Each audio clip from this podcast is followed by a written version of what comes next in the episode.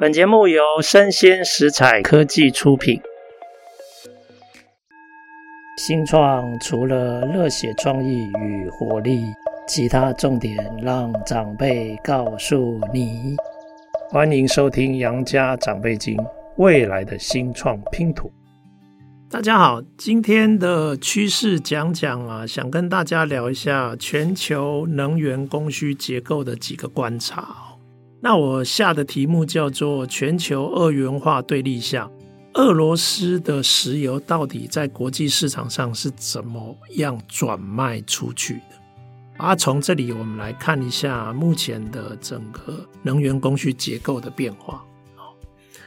那现在大家发现哦。俄罗斯的这个原油啊，即使在欧美都进行经济制裁，一个是去年底啊禁止购买这些呃原油，然后现在二月五号开始，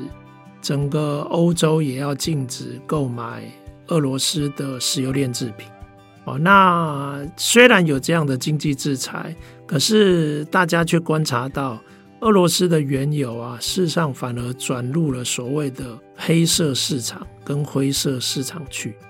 那这样的结果，反而是整个石油的世界的这个交易系统，其实它变得更分散，而且变得更对立，甚至啊风险更高。那先提供一下刚刚讲的这个背景的资讯哦。就是虽然对俄国的石油有制裁，从去年十二月起就生效，但是它有开一个口，也就是说，如果俄国愿意把它原油的售价低于每桶六十美元，那这样的话，整个欧美的不管是海运或者是整个金融体系，都愿意协助支持跟贩售俄国的原油。哦，那石油制品的话，大概在今年二月五号起会开始启动。其实，呃，现在目前看起来啊，因为这个制裁措施啊一宣布一生效啊，整个市场看到非常明显的这个所谓的灰色市场的系统啊，它快速的增长。哦，那我们来讲一下哈，其实极少数的是非法的市场哦。比如说像伊朗啊、委内瑞拉这种国家，它基本上原本就受到欧美国家的制裁，所以它也不介意跟欧美国家对坐，会利用他们既有的小游轮，然后可能会在整个过程中改名字啊，甚至连游轮颜色都改掉哦，然后在忙碌的港埠之中，就把俄罗斯的原油啊。混在其他的原油之中，哦，那其实以买家来讲，像阿曼，还有像这个阿联酋这些中东油产国家，其实他们光二零二二年，就是去年前十个月，它进口的俄罗斯的原油量就已经是之前三年累计的油量，就表示。其实他购买俄罗斯的原油没有减少，反而增加哦。然后更有趣的资料我们可以看到，比如说像马来西亚，它也是石油输出的国家。像马来西亚出口到中国的原油量还超过它国内产能的一倍啊！大家就在想啊，这些油到底是哪里来的？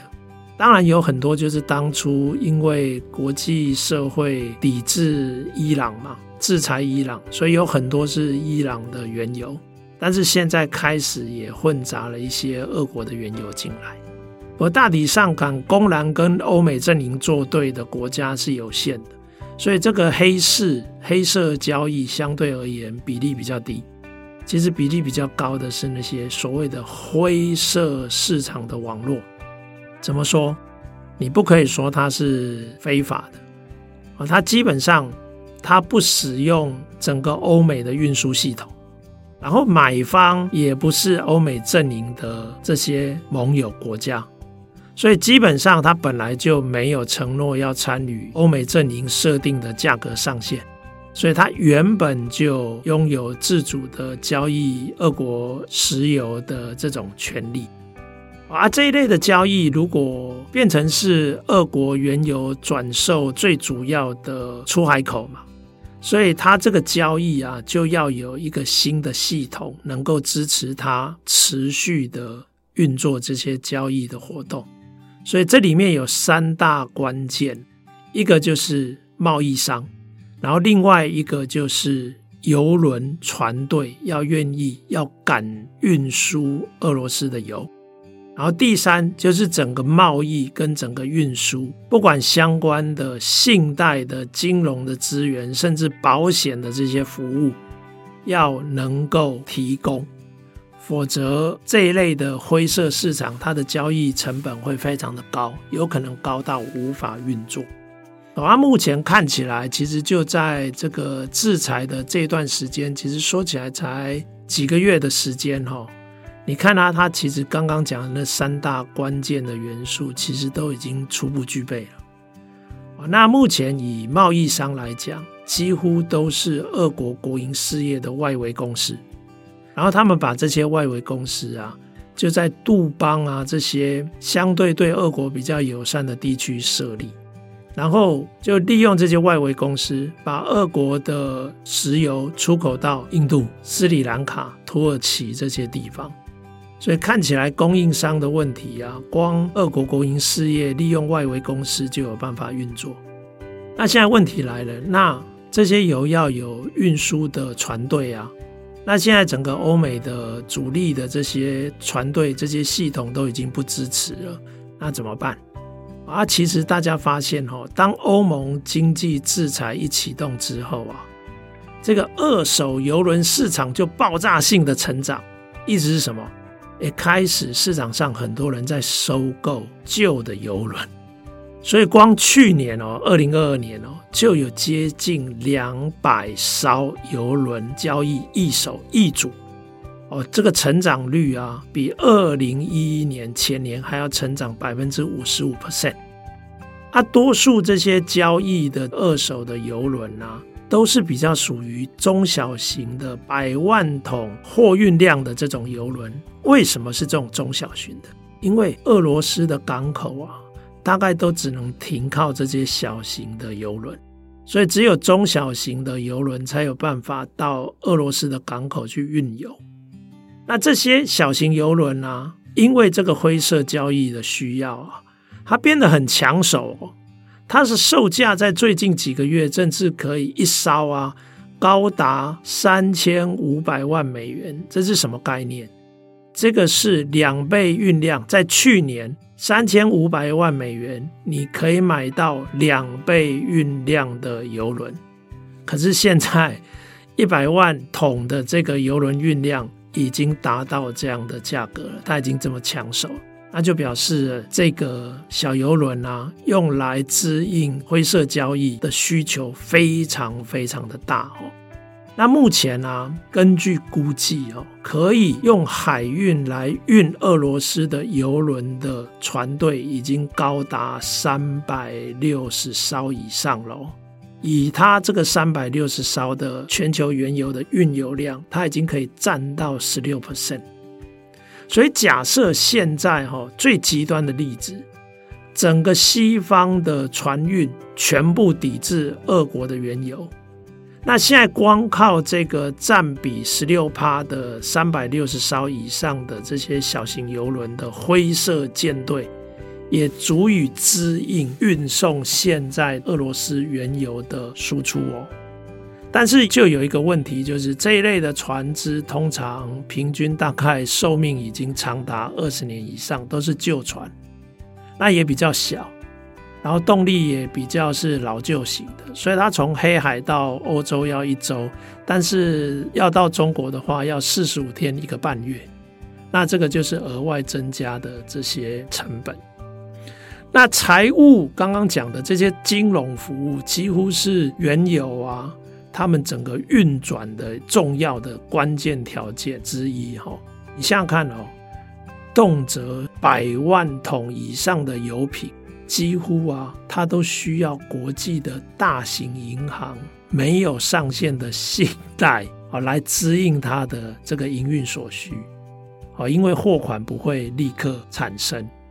那目前因为抵制的关系，俄国已经没有办法得到上面的这种国际金融的资源。那现在这些国际金融资源谁来提供？俄罗斯政府只好自己来提供啊。哦，所以刚刚讲的这些中间的，不管是贸易商或者是船队，他们大概只愿意负担油品运输这个部分的一些财务的资源，他们想办法来凑。那整个更庞大的这种信贷的金融资源，要由俄国政府来提供。但是现在哈、哦，除了俄国政府以外，还有新的人也加入了。也就是这些波斯湾的这些油产国家，为什么？因为当阿联酋这种大型的油产国、大型的集团也开始购买俄罗斯原油的时候，其实包括这些油产国家的金融体系，他们也就开始支持这样的俄国原油的这种贸易。而这里面有一个比较复杂的环节，事实上是在保险。好，因为整个原油你要输出哦，不是只有保货跟保船哦，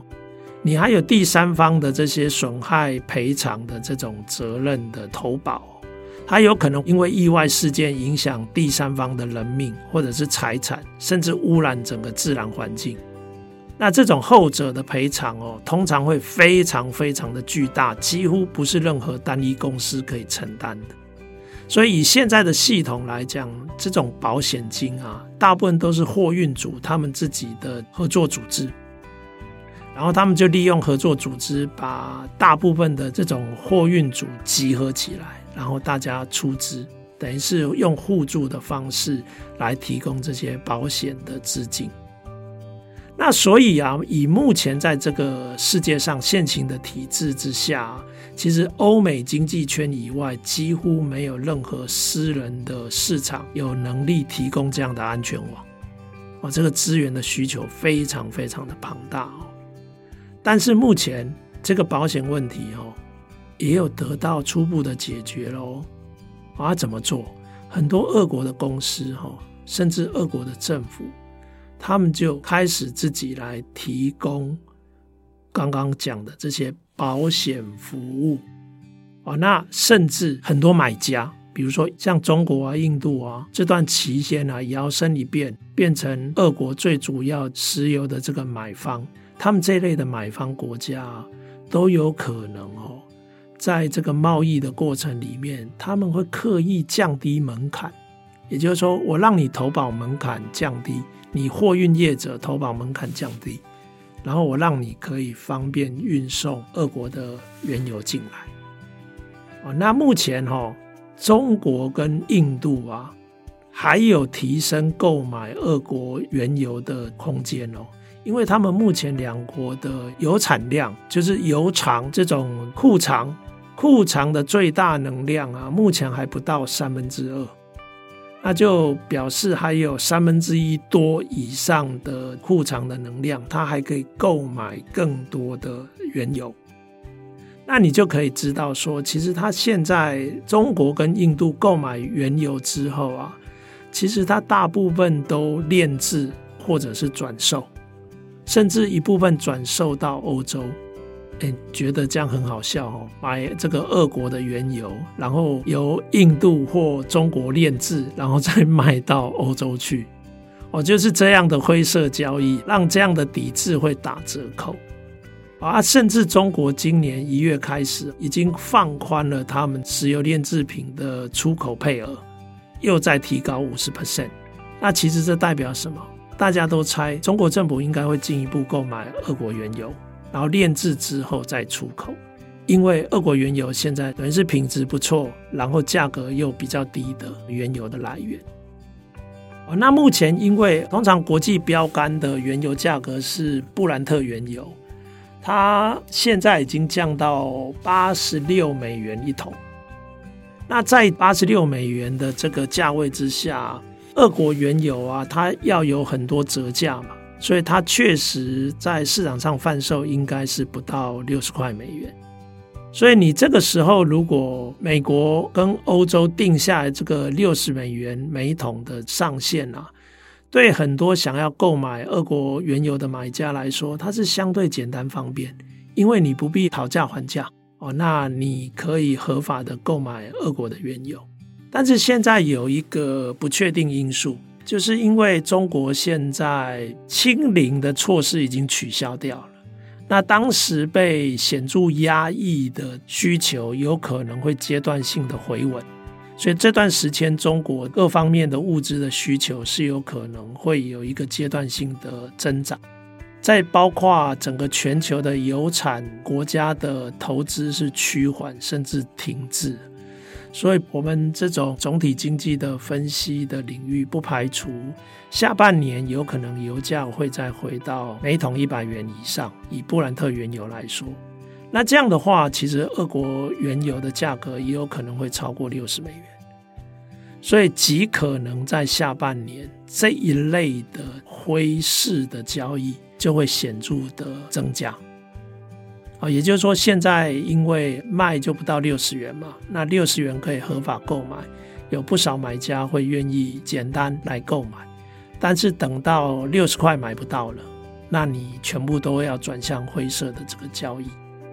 啊，这个是原油的部分哦。那其实接下来二月开始啊，整个欧美的制裁要扩大到石油炼制品，所以这个石油炼制品也会让俄国的相关的产品啊，它要进一步的转到这种灰色的市场去哦。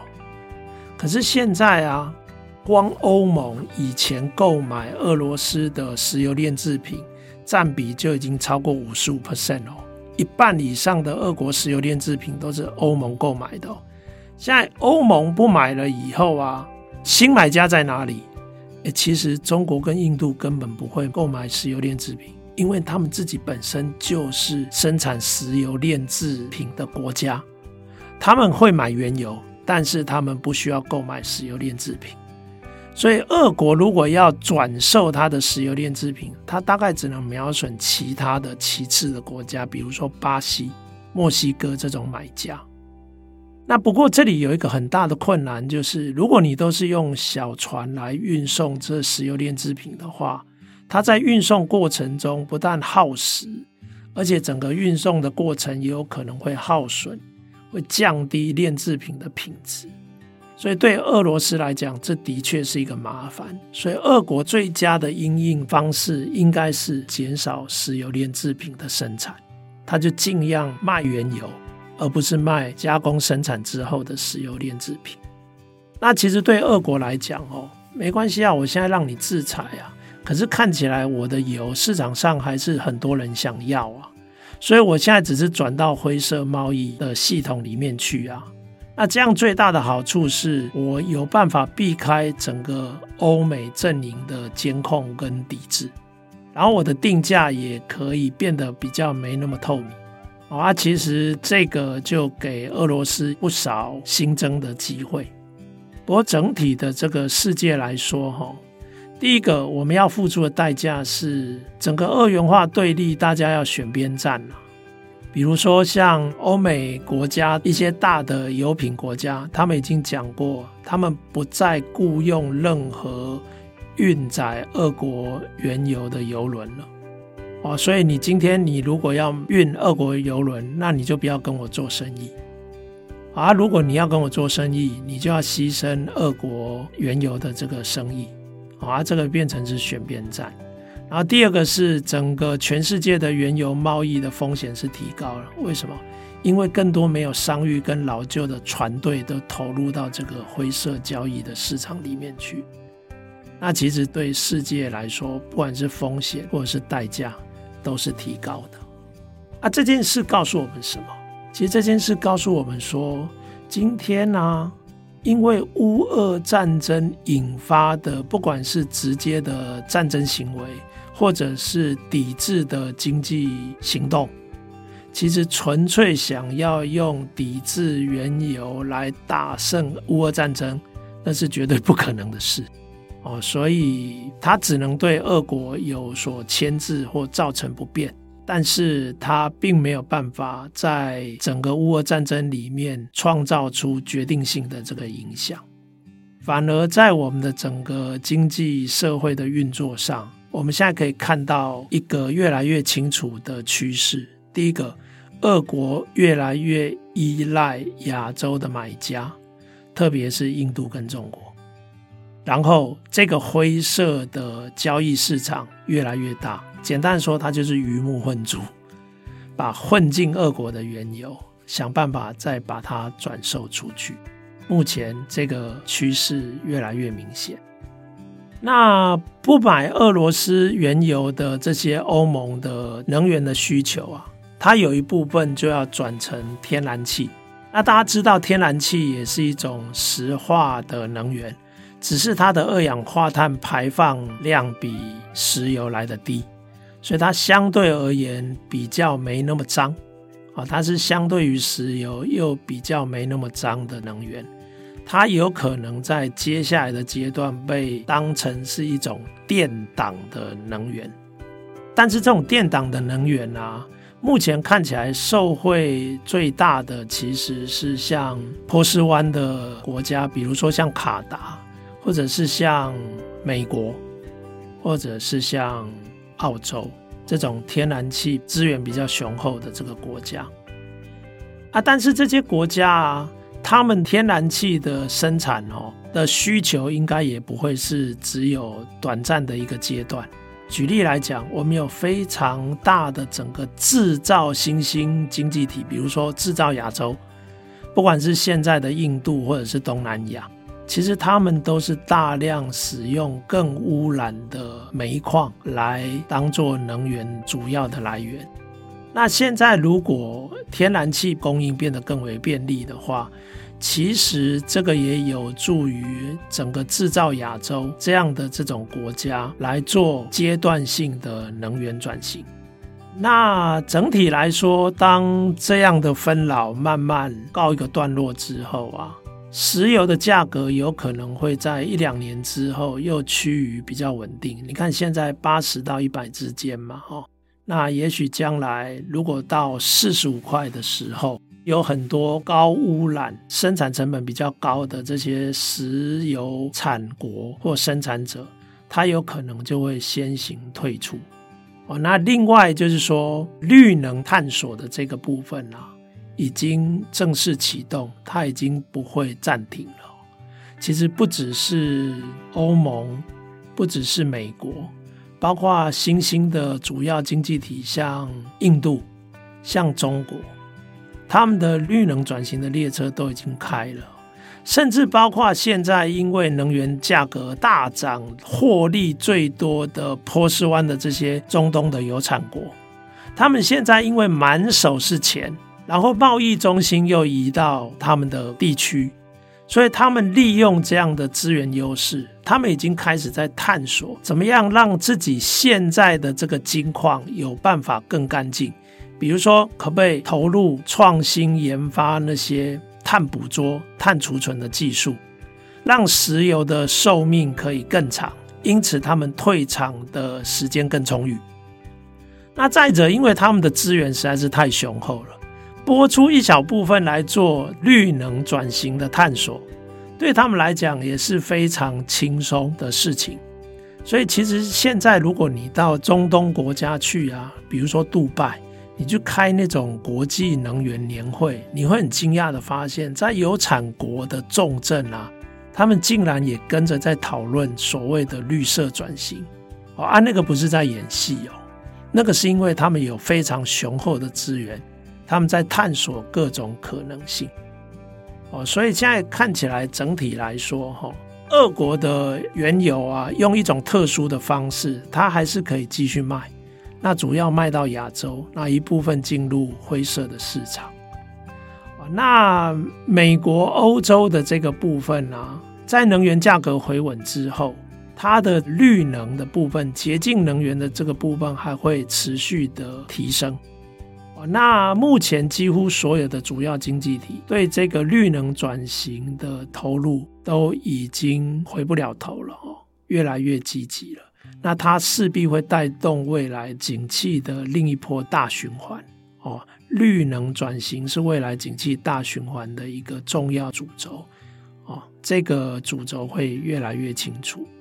那天然气的这个部分，在能源转型的整个路径里面，整个过程中也扮演一定重要的角色。那以上的资讯提供各位参考，希望对大家有所帮助。那也谢谢大家的收听，下次见。